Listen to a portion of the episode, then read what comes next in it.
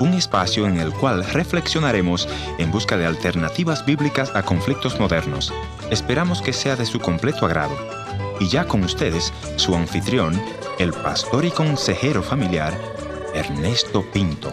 Por dos años y medio el mundo se paró. Bueno, no literalmente, pero muchas cosas cambiaron. Lo que se llamó la pandemia del COVID nos puso en un mundo completamente inexplorado para nosotros hasta ahora. Una de las cosas interesantes es que muchos no creyeron en esta pausa global, como le llamaron, sino que decían que era una estrategia para cambiar muchas cosas y entonces los que argumentaron que todo esto era falso decidieron no vacunarse y no solo eso, sino ir en contra de aquellos que estaban de acuerdo con las vacunas. En fin, son cosas del pasado, pero que en muchas familias resultó ser real el dolor profundo que causó esta epidemia.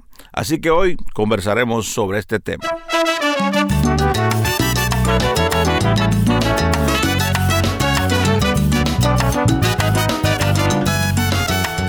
Historias que cambian el corazón. Bienvenido al encuentro de hoy. Hoy conversaré con mi buen amigo Heriberto que nos va a decir qué impacto sufrió él personalmente por esta pandemia. Bienvenido Heriberto, te voy a agradecer que nos cuentes un poquitito acerca de ti. Soy Heriberto Ayala, así como me presentaba, eh, soy uno de los colaboradores aquí en el Ministerio Encuentro. Gracias. Me decías que has estado trabajando en estos últimos años con doña Marina Pinto con el programa Encuentro Familiar y mencionabas que algunos de los programas te han impactado. Contanos cuál de ellos te ha impactado más, Heriberto. Es así, Ernesto. Eh, interesante pregunta porque realmente todas las historias son impactantes, todas las experiencias, tanto en el programa Encuentro Familiar y Encuentro, Encuentro en sí, ha sido de gran impacto. En este periodo de pandemia, uno de los temas más impactantes es el, el COVID, la muerte, la separación, el dolor, el dolor de la gente. Todo este proceso ha sido muy inquietante y que han llegado en las historias aquí en el Ministerio Encuentro. Y muchas veces cuando escuchamos de la pandemia como que fuera algo lejano de nosotros, ¿no? Pero en la entrevista que tuviste con Marina, te contaba que ella específicamente había experimentado en carne propia el COVID. Exactamente, Ernesto. Eh, ella ha experimentado el, fallecimiento de su hermano. Cuando hacíamos la entrevista, trataba de ponerme en el zapato de ella el dolor que ella estaba viviendo, sin pensar que en algún momento tal vez me alcanzaría a mí ese dolor. En el caso de ella fueron dos hermanos. Pero en ese momento era el primer hermano. Cuando hicimos la entrevista, que más adelante había fallecido otro hermano más. Escuchémosle entonces. Escuchemos. Fue algo bien desesperante, ya que estamos, estábamos distanciados, eh, él en una ciudad, yo en otra, nuestra familia en Honduras. Eh, pues ha sido una época bien difícil para toda la familia. El día que a mí me avisan que mi hermano está enfermo, Llegaron los paramédicos porque una hermana mía trató de estarlo llamando y él no le contestaba cuando nosotros siempre estábamos constantemente llamándonos por teléfono. Recuerdo que dos días antes de que él fuera llevado al hospital, yo estuve hablando con él y yo le dije, hermano, cuídate porque él ya tenía 63 años y como una persona adulta, ¿verdad? Que eh, tenía que tener cuidado por lo del coronavirus, yo le dije, hermano, cuídate, no salgas a la calle. Y recuerdo que él me dijo, hermana, no te preocupes, yo solo salgo por cortos periodos y de ahí regreso. Eh, esa fue la última vez que yo pude hablar con mi hermano. Lo que más me duele es que la condición en que Él murió, porque Él murió solo, sin ninguno de nosotros a su lado, sin ninguno de nosotros poder decirle, por última vez te amo, o darle un abrazo, estar con Él ahí en el hospital, ni aún sus hijos pudieron estar con Él, porque a Él le hicieron el, en la prueba del coronavirus y él salió positivo, entonces por esa razón nadie pudo estar cerca de él y es algo muy doloroso.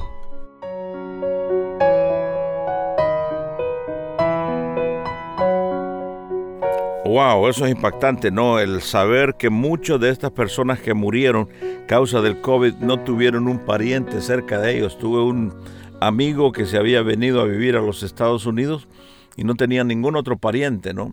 Y eh, los que iban a visitar a otras personas eh, venían y de alguna manera le saludaban de larguito, pero me imagino que ha de ser muy doloroso no poder estar al lado de esa persona que, que sufre, ¿no? Como en el caso que estaba narrando.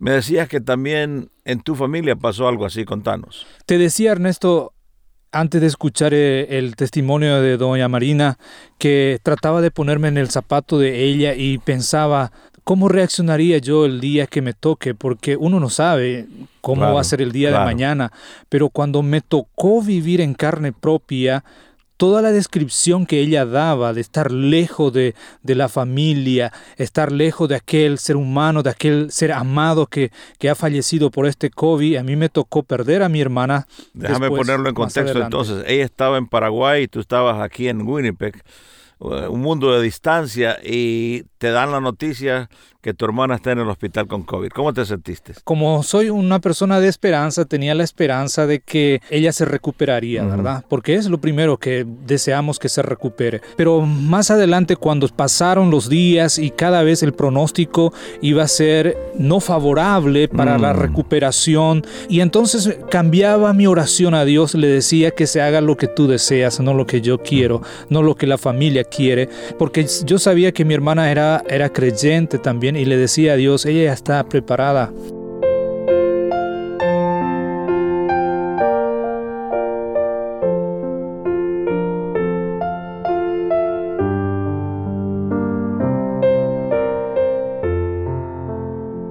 ¿Cómo se siente el corazón cuando suena aquel teléfono y te dicen, Heriberto, tu hermana ha muerto? ¿Cómo te sentiste? Y yo cada mañana cuando amanecía, lo primero que hacía era conectar mi teléfono con internet y ver. Estaba esperando alguna sorpresa, ¿verdad? De alguna manera estaba preparado yo para cualquier noticia. Y cuando me desperté temprano ese domingo, abrí el teléfono y cuando abrí el teléfono, Ernesto, yo vi que uno de los, de los contactos que tenía de la otra hermana ya tenía el moñito negro. Mm. Cuando yo vi ese Ernesto era, mm. era impactante porque no sabía cómo reaccionar realmente, porque a pesar de que me sentía preparado, ¿verdad?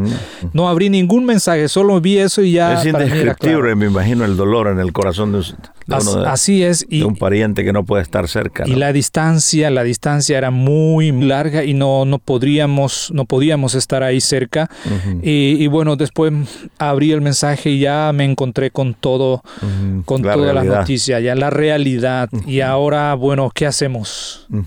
Es muy triste. Por un lado, te sentís tal vez preparado para cualquier novedad. Para o por lo menos uno dice que está eh, eh, preparado. Exactamente, exactamente. Hasta que enfrenta una, una realidad de esa. Pero la fe es, es, importante, ¿no? Escuchamos cómo doña Marina describe ese, ese momento de esperanza.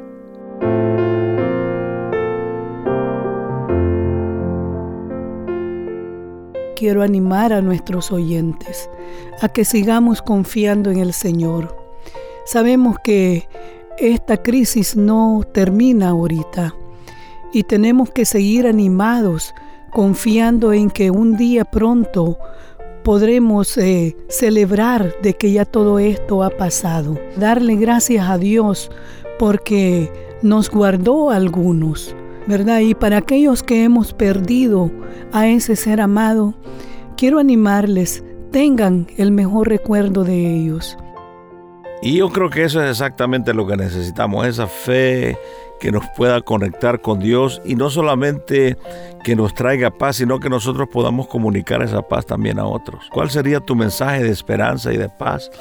Tal vez aquella persona que está sufriendo dolor de la pérdida de un pariente en este momento, o tal vez es su padre o su señora madre que está postrada en cama ya sin esperanza, ¿qué tú le dirías? En mi caso yo me hacía la pregunta, ¿y por qué? ¿Y por qué si oramos ¿por qué Dios si yo tenía fe? Tal vez no todas las personas profesaban la misma fe en la familia, para, por decirlo así, pero yo quisiera decirle a la gente el por qué muchas veces es una pregunta de cuestionamiento, pero el para qué. Y yo le decía a Dios, bueno, yo quiero cambiar esa pregunta del por qué a para qué, porque para mí el para qué tiene un propósito. ¿Para qué Dios está haciendo? Y Dios en ese momento me mostró que para Él no hay nada imposible. En Él está la vida, y la muerte en sus manos. Y lo que nosotros tenemos que hacer es estar dispuesta para ese momento, estar preparados. Preparados. ¿Y cómo nos preparamos en la pregunta? Y uno se prepara cuando profesa esa fe plena en el Señor y decir, estar abierto, decirle a Dios, mira, venga mi corazón, venga mi vida y, y, haga esa transformación para que yo esté listo o lista para aquel momento cuando la muerte me está llamando y que tengo que presenciar esa escena su forma de mirar, viendo todo bien o mal, aún así, Él cubre mi pesar por probar su fidelidad. Y la pregunta cuando cuestionamos a Dios no solo es ¿por qué a mí? sino ¿por qué no a mí? ¿no? Entonces empezamos a entender la voluntad de Dios y como tú decías, invitar a Cristo al centro de nuestro corazón realmente restablece esa paz que tal vez el pecado nos había robado. ¿no? Jesús mismo decía en el Evangelio de Juan 16, 33 a sus discípulos, en el mundo van a tener aflicciones, tribulaciones, tal vez dolores, pero dice Jesús, confía, yo he vencido al mundo, yo he vencido todo esto y a través de Jesús nosotros podemos encontrar esa consolación, porque para mí fue muy fuerte, Ernesto, yo sé que muchos de los oyentes, así como la señora Marina que perdió a dos hermanos, yo en, mayo del mismo año, yo perdí a mi hermana, y en junio a mi suegro. Ah. Y, y, entonces doblemente dolor. Primero mi esposa trataba de consolarme en la muerte de mi hermana y ahora me toca a mí consolar con la muerte del, suegro. Y yo creo que ese es el, el, rol de nosotros, ¿no? Poder servir de esperanza y de consuelo a todos aquellos que están en dolor. Y bueno, te preguntaba esa persona que tiene ese pariente en el hospital. Creo que podríamos hacer una pequeña oración para traer paz y tal vez alguna esperanza a este corazón. Quiero decirle a la gente que lean segunda de Corintios capítulo 1 donde dice que Dios es nuestro consuelo y vamos a orar a este Dios de consolación. Amado Dios y Padre celestial, venimos ante ti con todos esos oyentes que han perdido sus seres queridos y están todavía con ese dolor, con ese quebrantamiento en el corazón. Así como tu palabra nos dice que tú eres un Dios de consuelo, que esa consolación tuya, Padre, pueda alcanzar a esa familia y pueda estar con ellos y que ellos puedan tener ese tiempo de reposo, ese tiempo de restauración en su dolor, en su pérdida. En el nombre de Jesús, que tú traiga esperanza, que tú traiga fe en cada vida que nos está escuchando. Amén. Gracias, Heriberto, por venir al encuentro de hoy. Muchas gracias, Ernesto, por la invitación.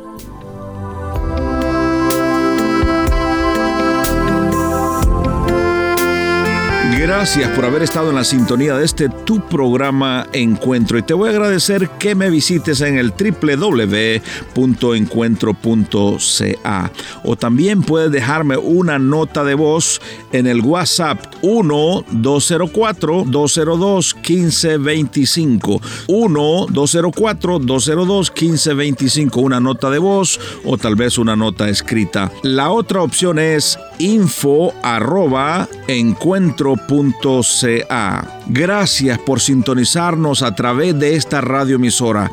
Yo soy tu amigo Ernesto Pinto y al despedirme quiero recordarte que Dios te ama y yo también.